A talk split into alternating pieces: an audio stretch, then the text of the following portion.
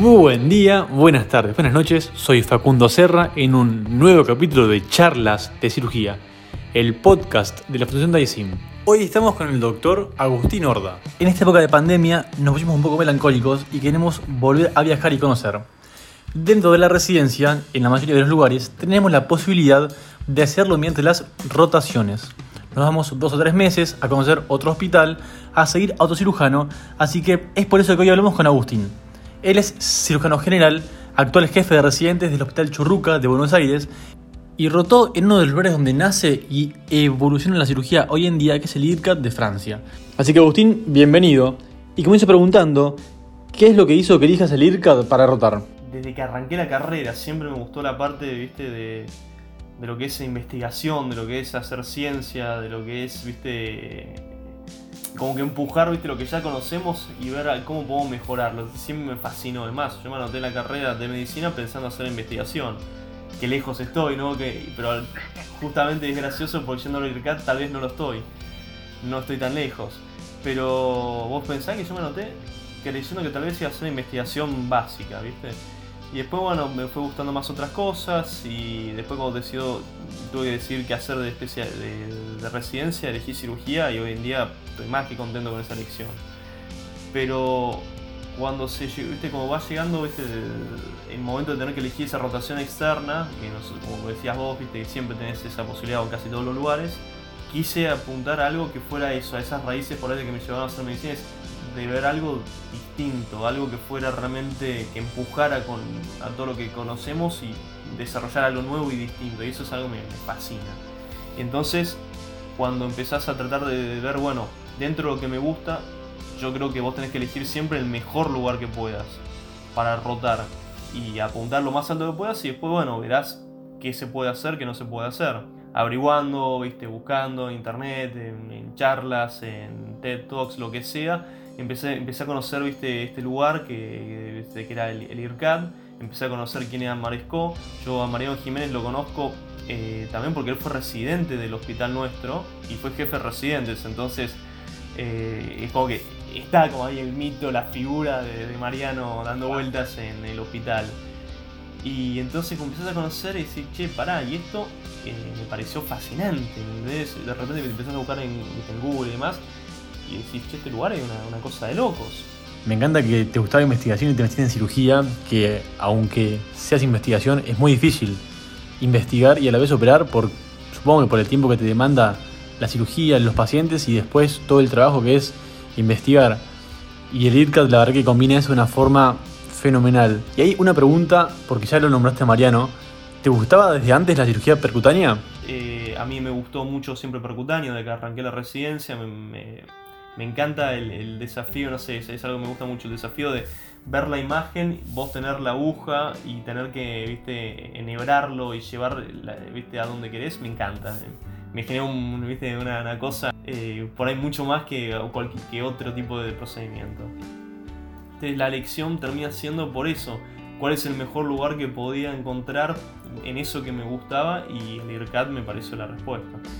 Y claro, tenés gente muy buena en investigación, aparte no solamente en investigación clínica, sino también prototipos de nuevos modelos, robótica, de todo. Y aparte un referente en cirugía percutánea, como es Mariano y todo su equipo. Y me gustaría preguntarte, me dijiste que querías volver a tus raíces de la investigación, de por qué elegiste medicina. ¿Encontraste algo de eso? Claro, justamente lo que es interesante del IRCAD, lo que tiene, lo que más me fascinó es el hecho que es un centro, en realidad son, para, para ver, no, viste, no, no, todo el mundo sabe, son tres centros médicos en realidad, eh, en los cuales son mitad del Estado, mitad privados, y en los cuales van complementando cosas del día a día de cirugía, porque es parte del hospital de la ciudad, con eh, cirugía guiada por imágenes y muchas cosas que son desarrollo de técnicas nuevas, de cómo usar eh, por ahí eh, elementos y procedimientos de una manera distinta e incluso desarrollar nuevos eh, instrumentos para trabajar. Por ejemplo, para una cosa para ejemplificarlo, el día uno que llego ahí a, Francia. Yo venía de un viaje larguísimo, de escala, en Londres y después llegar a París y tomarte otro tren y otra cosa. Llego ahí, digo, bueno, me pego una ducha, qué sé yo, era ya en ese momento que era las 9 de la mañana, 10 de la mañana, digo, bueno, ya estoy acá, estoy desvelado, viste, pasado de vuelta, me cambié y me fui a Liercan. Y bueno, me recibieron con la mejor onda y me empiezan a mostrar un poco cómo ese lugar un viernes, viste, ya todo el mundo se estaba yendo, viste, como preparando el fin de semana y me llevan a un laboratorio que tiene una impresora 3D y me dice, no, esto estamos imprimiendo agujas 3D para que eh, podamos usarlas para el curso la semana que viene. Y vos imaginate, ¿viste? vos llegás así, me, me, recibieron así me volví loco. Me habían comprado a la, primera, a la primera hora de estar ahí. Aparte de lo que decís, ese laboratorio que tiene con la impresora 3D, trabaja gente de todo tipo, desde ingenieros, administradores. No sé si viviste algo de eso. Eso, eso por ahí, eso que decís vos es súper interesante. Viste que hoy, hoy está mucho la, lo que se habla, viste, de hacer equipos multidisciplinarios y demás. Y el ERCAT le da una vuelta de tuerca que es no solamente médicos, no solamente personal de salud, sino como decís vos, ingenieros y gente que se dedica a cualquier rama de, ¿viste? de, la ciencia y los integra en un mismo lugar para poder llevar adelante ¿viste? estos proyectos.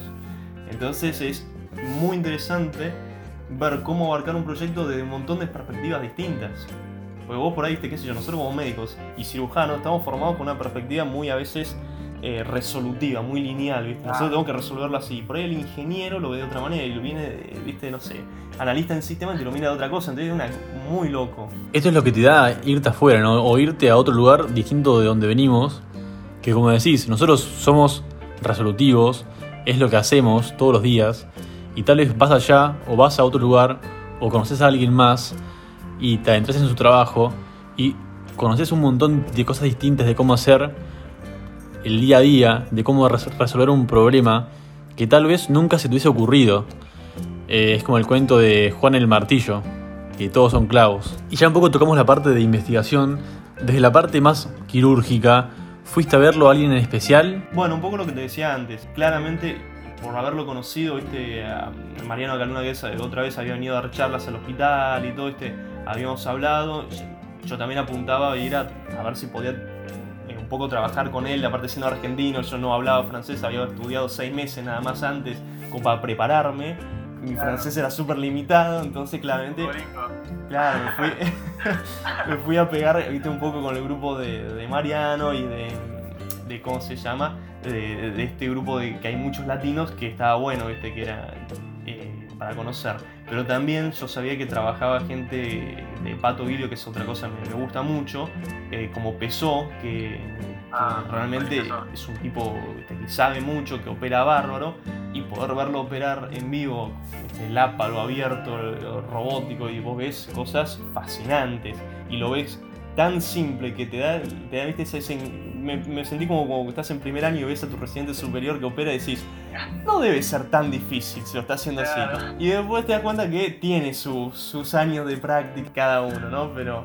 Y para saber un poco más cómo fue tu rotación, contanos, ¿cuánto tiempo estuviste afuera? Bueno, yo por una cuestión de que justo la realidad yo me iba a casar a fin de año, eh, yo no tenía planeado en realidad, yo no tenía planeado la parte de irme a Europa y encima justo con el tema de que el dólar se hubo una devaluación y todo, fue terrible. Entonces eh, de repente mis planes cambiaron muy rápido eh, en muy poco tiempo. Entonces el compromiso al cual llegué fue que me iba a ir un mes. vos imaginate esto a tres meses de casarme, ¿no?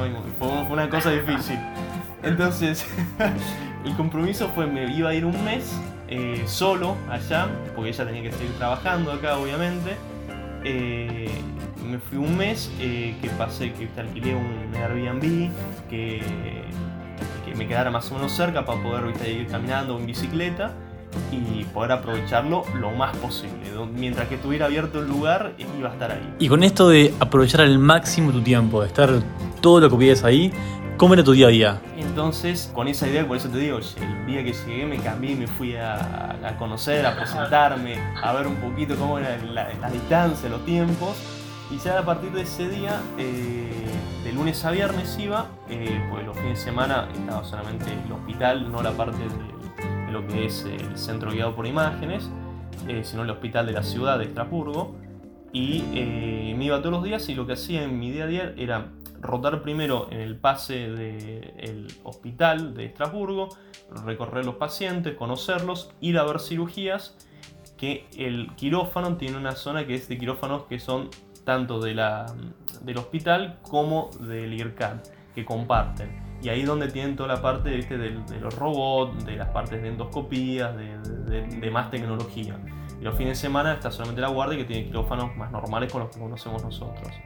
Y obviamente en este día a día eh, vos veías a toda esta gente que te había dicho antes, como Pesó, como Jiménez, como bueno, tantos otros, incluso a Maresco, verlo trabajar ahí, y vos estás ahí calladito en una esquina, mirando, y, y realmente es fascinante ver con qué facilidad lo hacen y creo que por ahí un poco la cosa que más me gustó es ver la, humildad con la cual gente que te, saluda ¿viste? como uno más, te trata como uno más.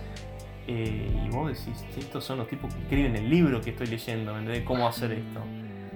Y, realmente ahí vas viendo cosas fascinantes, desde el uso, ¿viste? De, de equipos de, radioscopía que, son nuevísimos, que te permiten ver imágenes con una definición increíble, bueno, robots de última generación y toda esa tecnología que obviamente uno siempre le llama la atención. ¿Y pensás que la rotación te cambió vos o definió algo de acá a tu práctica futura? ¿O no te parece que es tan importante? Eh, sí, totalmente uno por ahí, ¿viste? yo tenía un poco la duda a ver si realmente quería hacer cirugía guiada por imagen, si que me gustaba tanto percutáneo, si por ahí no quería hacer algo, ¿viste? Pues uno está terminando la residencia y, dice, bueno, quiero hacer todo, ¿viste? Pues todo me gusta, o hay muchas cosas que me gustan. Eh, vas, vas, sacando las que sabes que te aburren o que no te gustan tanto. Y después de ver esto, me terminó de definir que realmente me gusta la cirugía guiada por imágenes, me encanta hacer las cosas de percutáneo y también creo que, que te da esa, ¿viste? esa visión de decir, bueno, si realmente te gusta, me veo haciendo esto, me veo eh, dedicándome a esto, y la respuesta fue que sí. Y obviamente me, dio muchísimas ganas de, por ahí hacer alguna experiencia en el exterior, de, aunque sea una rotación o eh, un fellowship o algo en el exterior. Entonces, viste, empezar ya a trabajar a ver cómo podés hacer para hacer esa experiencia. Pero me parece que también las rotaciones en exterior te sirven para eso. Para más que nada motivarte, a moverte a hacer algo más. A mejorar. Un poco te cambia la cabeza, ¿no? Si te cambia la cabeza, y sí, pues muchas veces uno ve cosas que decís, uy, solamente la vi en un video, la vi en una charla o alguien que vino afuera me la contó. Y otras cosas que a veces ni te imaginás que se podían hacer. Y te abre te abre la cabeza para un montón de panoramas distintos de, cosas que se pueden hacer y de cómo mejorar muchas veces cosas que hacemos nosotros. Y te abre también, para mí, eh, la posibilidad de decir, che, mira, no sabía que esto se podía hacer así, vamos a buscarlo. Y podés mejorar lo que, tu, propio servicio, tu propio ambiente con eso. Yo creo que eso es por ahí lo que más importante. Lo más, lo más importante creo que es, te da como el, el impulso a mejorar lo que uno hace en su día a día. Con todo esto, ¿qué te parece lo más importante que tiene que pensar una persona a la hora de elegir su rotación externa? Mira, yo creo que para elegir dónde rotar, mientras que vas haciendo residencia y empezar a definir qué querés, qué querés hacer de tu vida, qué es lo que te gusta, qué estilo de vida querés llevar. Entonces, de acuerdo a eso, ir eligiendo una subespecialidad. Creo que hoy en día ya viste como que cada vez hay una especie de evaluación del conocimiento, viste como que antes con el secundario era suficiente, después con el universitario. Hoy en día con la residencia solamente me parece que hay mucho más por conocer y por aprender. Y lo más importante es buscar algo que realmente te apasione. Yo creo que por ahí es muy trillada la frase, pero si haces algo que realmente te apasiona, algo que realmente te guste y, vas a buscarle la vuelta, eso es lo más importante. Buscar un lugar donde te permita eh, ver eso, crecer y ver algo que te guste y que lo hagan eh, distinto y que sea realmente lo mejor posible. Buscar siempre el mejor lugar posible. Agustín, la verdad que muchas gracias por la charla de hoy, estoy muy contento, me parece que una experiencia increíble y espero que les haya servido a todos para poder elegir mejor cómo y dónde rotar. Che, no, gracias a vos por la invitación. Un gusto enorme poder charlar un rato con vos, de poder contar mi experiencia, eh, por chica que sea, a ver si le puede servir a alguien a justamente a, encontrar el lugar que le guste y, realmente hacer una buena rotación. Este fue el nuevo capítulo de Charlas de Cirugía, el podcast de la Fundación Daisim. Estuvimos con el doctor Agustín Horda. Acuérdense de pasarse por la página de YouTube YouLearning, así ven más de los videos y de las charlas que les tenemos para ofrecerles. Muchas gracias por escucharnos. Nos vemos la próxima con más charlas de cirugía. Un abrazo.